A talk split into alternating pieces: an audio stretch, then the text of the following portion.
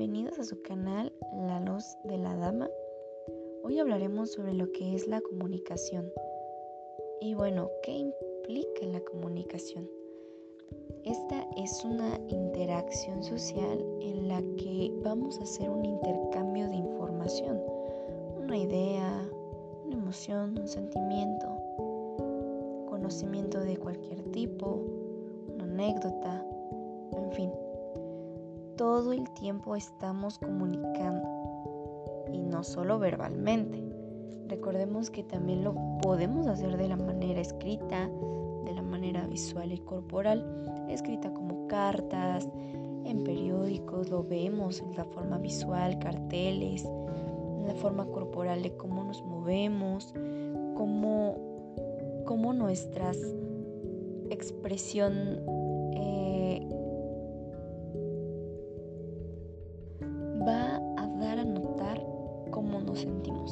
Y esto finalmente es una comunicación. La pasamos dando y recibiendo información porque cambiamos de ser un emisor, o sea, de ser una persona que va a dar este mensaje, a ser también un receptor, ser una persona que va a recibir un mensaje. Y tenemos más componentes como lo que es el canal, el código, el ruido y el contexto.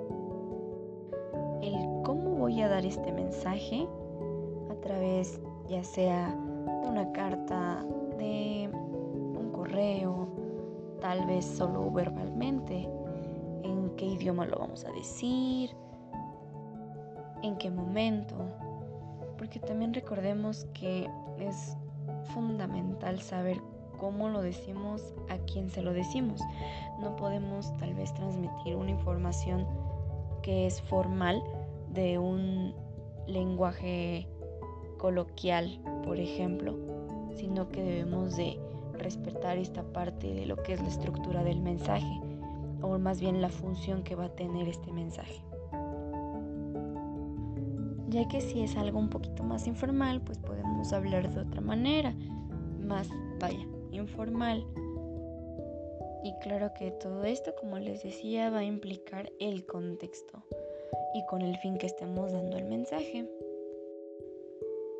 Y parece que es bastante sencillo. Y lo es porque estamos desde siempre comunicando. Desde que somos bebés, nosotros a través del llanto comunicamos a nuestros padres que algo nos hace falta, ¿no? No como tal hablamos y, oh, quiero leche. Pero es una forma de expresar lo que sentimos.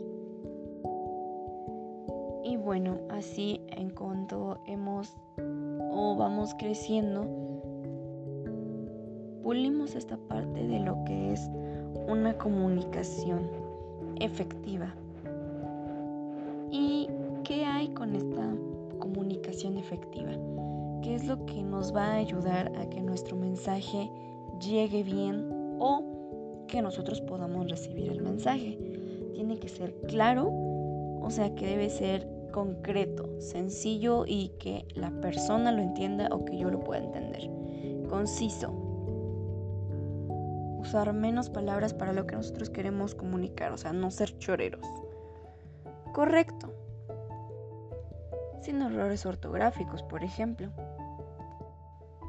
Tenemos que ser corteses, siempre respetando la forma en la que nosotros nos vamos a expresar para que no se moleste la otra persona o no se le falte el respeto. Tiene que ser un mensaje completo, explicar bien por qué nuestro mensaje. Y como les decía, tiene que ser acorde al contexto pues ya les había comentado, nosotros siempre nos vamos a estar comunicando. ¿Para qué? Pues para informar sobre un tema de interés general, para formar. En este caso me refiero a lo que es, por ejemplo, en escuelas, ¿no?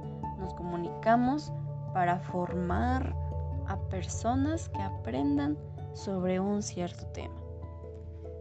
Eh, nos comunicamos para generar un cambio en alguna persona, para persuadir o simplemente para expresar, el decir me siento bien, me siento completo, me siento feliz, me siento triste, enojado.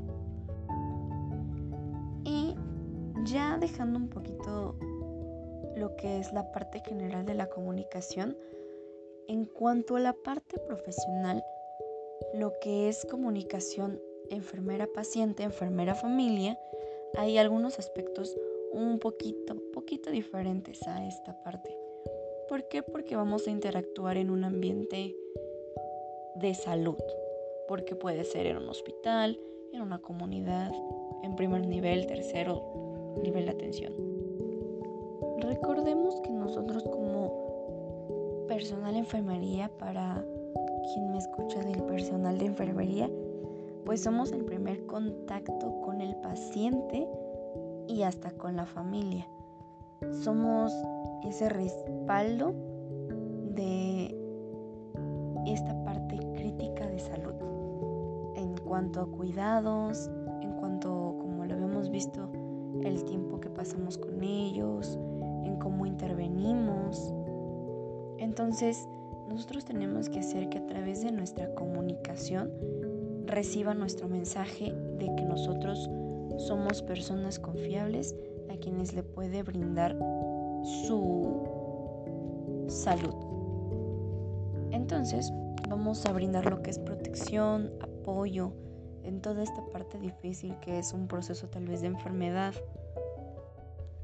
Hay que llevar una buena relación entre enfermera-paciente y enfermera-familia.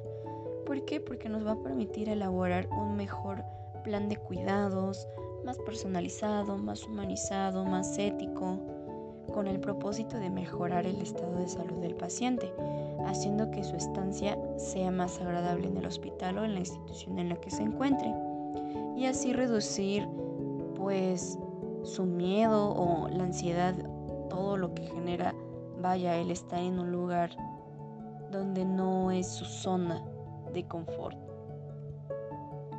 Y vamos a ver que lo que es la comunicación efectiva entre, primero que nada, la enfermera paciente, pues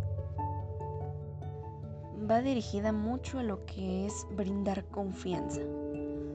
Y nosotros no podemos brindar confianza si estamos haciendo caras feas, ah, poniendo ojos en blanco o estar utilizando el celular que son actos que parecieran pues que no se perciben, pero que finalmente con estos actos de tan solo mirar el teléfono estamos dando a entender que no nos interesa su, su salud o su cuidado.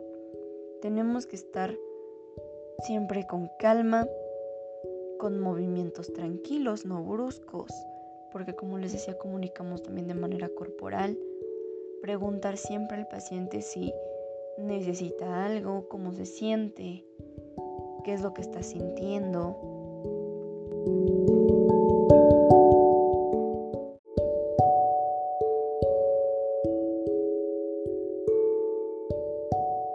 Al mismo tiempo de que vamos valorando, por supuesto que sí.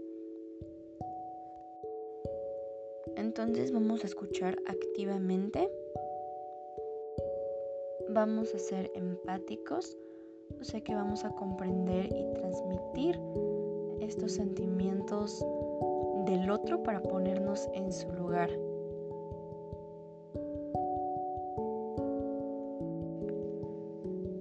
Algo importante va a ser la aceptación incondicional. ¿A qué nos referimos con esto? A no discriminar, a siempre afrontar situaciones y tratar al paciente como una persona y nada más, con un cuidado ético y de calidad. En cuanto a la comunicación no verbal, va a ser muy importante el que también nosotros no solo transmitamos información, sino que también sepamos recibir los mensajes de nuestro paciente como por ejemplo sus gestos, la incomodidad tal vez en la cama, de que está dando vueltas o de que se está tocando los ojos, se los talla o las orejas o que se come las uñas. ¿Por qué? Porque esto nos va a indicar cómo se siente o qué es lo que le angustia o le preocupa. Y nosotros con, ahora sí, comunicándonos verbalmente, vamos a interrogarlo para saber y corroborar qué es lo que está pasando. Ahora bien, hablando de lo que es comunicación enfermera-familia, que también es muy importante, no solo con el paciente, sino con su familia, porque son los que en su mayoría nos van a estar observando. Es a quien le vamos a entregar como cuentas o más bien vamos a pues a informar el estado de salud de su paciente, de su familiar en este caso. Entonces, ¿qué es lo que vamos a ganar comunicándonos con el familiar? Pues bueno, nos va a ayudar a estudiar y a manejar estrategias para poder informar de manera segura e influir en la toma de decisiones individuales y comunitarias también de las personas. ¿Para qué? Para lo mismo, para optimizar la salud del paciente. Y aquí podemos incluir también un poco lo que es la salud del familiar, porque estamos haciendo que haya un poco más de tranquilidad en que está en unas manos excelentes que van a poder pues mejorar su salud, como previniendo secuelas, previniendo accidentes, ayudando a la recuperación del paciente y en su tratamiento. Tiene que ser una comunicación fluida y constante porque así el familiar nos va a poder entender y se va a prestar a que eso se haga un diálogo, a que también el familiar colabore y nos pueda expresar también las necesidades de su familia, del paciente que se está atendiendo y también del mismo. Se genera un rol activo en donde los tres participamos en una optimización.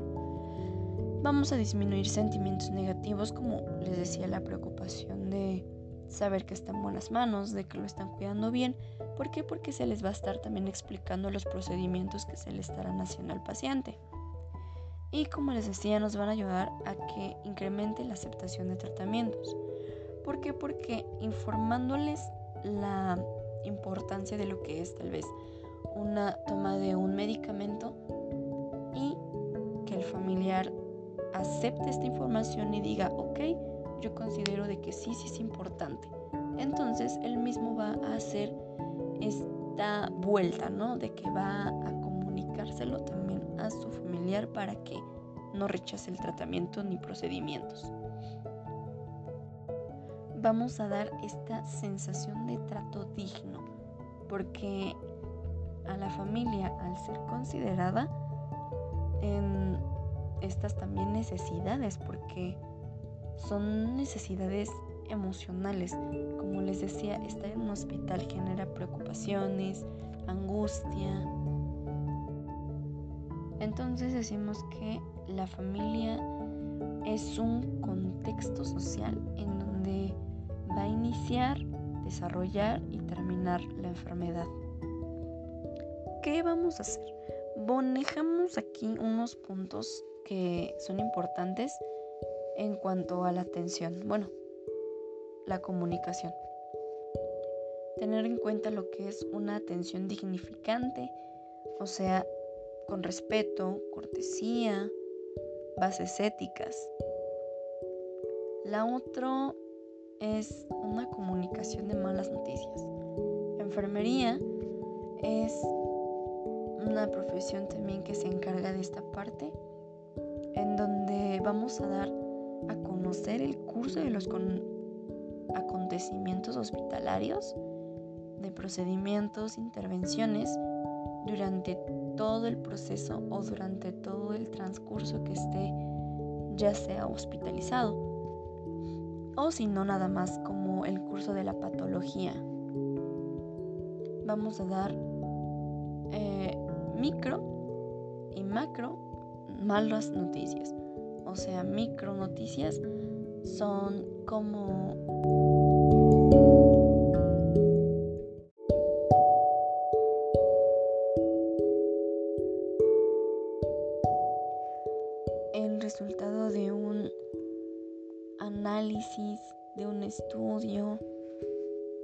y las malas noticias ya cuando llega a fallecer el familiar, el paciente. Y esto tiene claro una formación porque según el Consejo de Salubridad General y la Joint Commission International dicen que la comunicación para las malas noticias necesita ser clara, primordial, esencial y que requiere de capacitación. Porque se va a hacer un cambio en el estado del familiar, hablando ahorita de familiar. Y de cómo demos la noticia va a ser esta parte de que estemos contribuyendo o no a un bienestar. El otro punto para la comunicación es la infraestructura, que en este caso hablando de un ámbito hospitalario, pues como hay tantas personas en un hospital, recordemos que pues no, casi nunca está vacío, pues se destaca la parte de lo que es la intimidad. ¿Por qué? Porque al momento de nosotros dar noticias, hay que saber darlas y aparte saber en dónde. ¿Por qué? Porque puede ser incómodo que alguien más las escuche o el simple hecho de que pues no quiere saberlo, el cómo se siente en el momento el familiar, el paciente. Y estamos hablando aquí de tres niveles de intimidad. La esfera pública, la esfera privada y la esfera íntima. Y como les decía, es muy importante o se destaca esta parte de lo que es la intimidad, porque vamos a hacer que su experiencia emocional genere un ambiente cómodo o incómodo, según cómo lo estemos dando. Pero claro que siempre va a ser el hacerlo en un ambiente cómodo, en donde la información se escuche o llegue tanto a nosotras como enfermeras, tanto como al familiar. Porque va a haber un intercambio también de no solo información, sino que también de emociones. Entonces, es por eso que es muy importante la comunicación, porque desde nuestra forma de hablar, desde nuestra forma de escribir, de movernos, estamos dándolo todo y nos van a estar viendo y vamos a, dar con eso seguridad, seguridad, comodidad y bienestar. Bueno, espero que les haya servido esta breve información sobre lo que es la comunicación. Recordemos que no debemos estar cerrados a cómo expresarnos y que lo hagamos de la mejor manera, siempre respetando a las demás personas. Y creo que por el momento sería todo. Muchas gracias por escucharme en este su canal, La Luz de la Dama. Que pasen linda noche.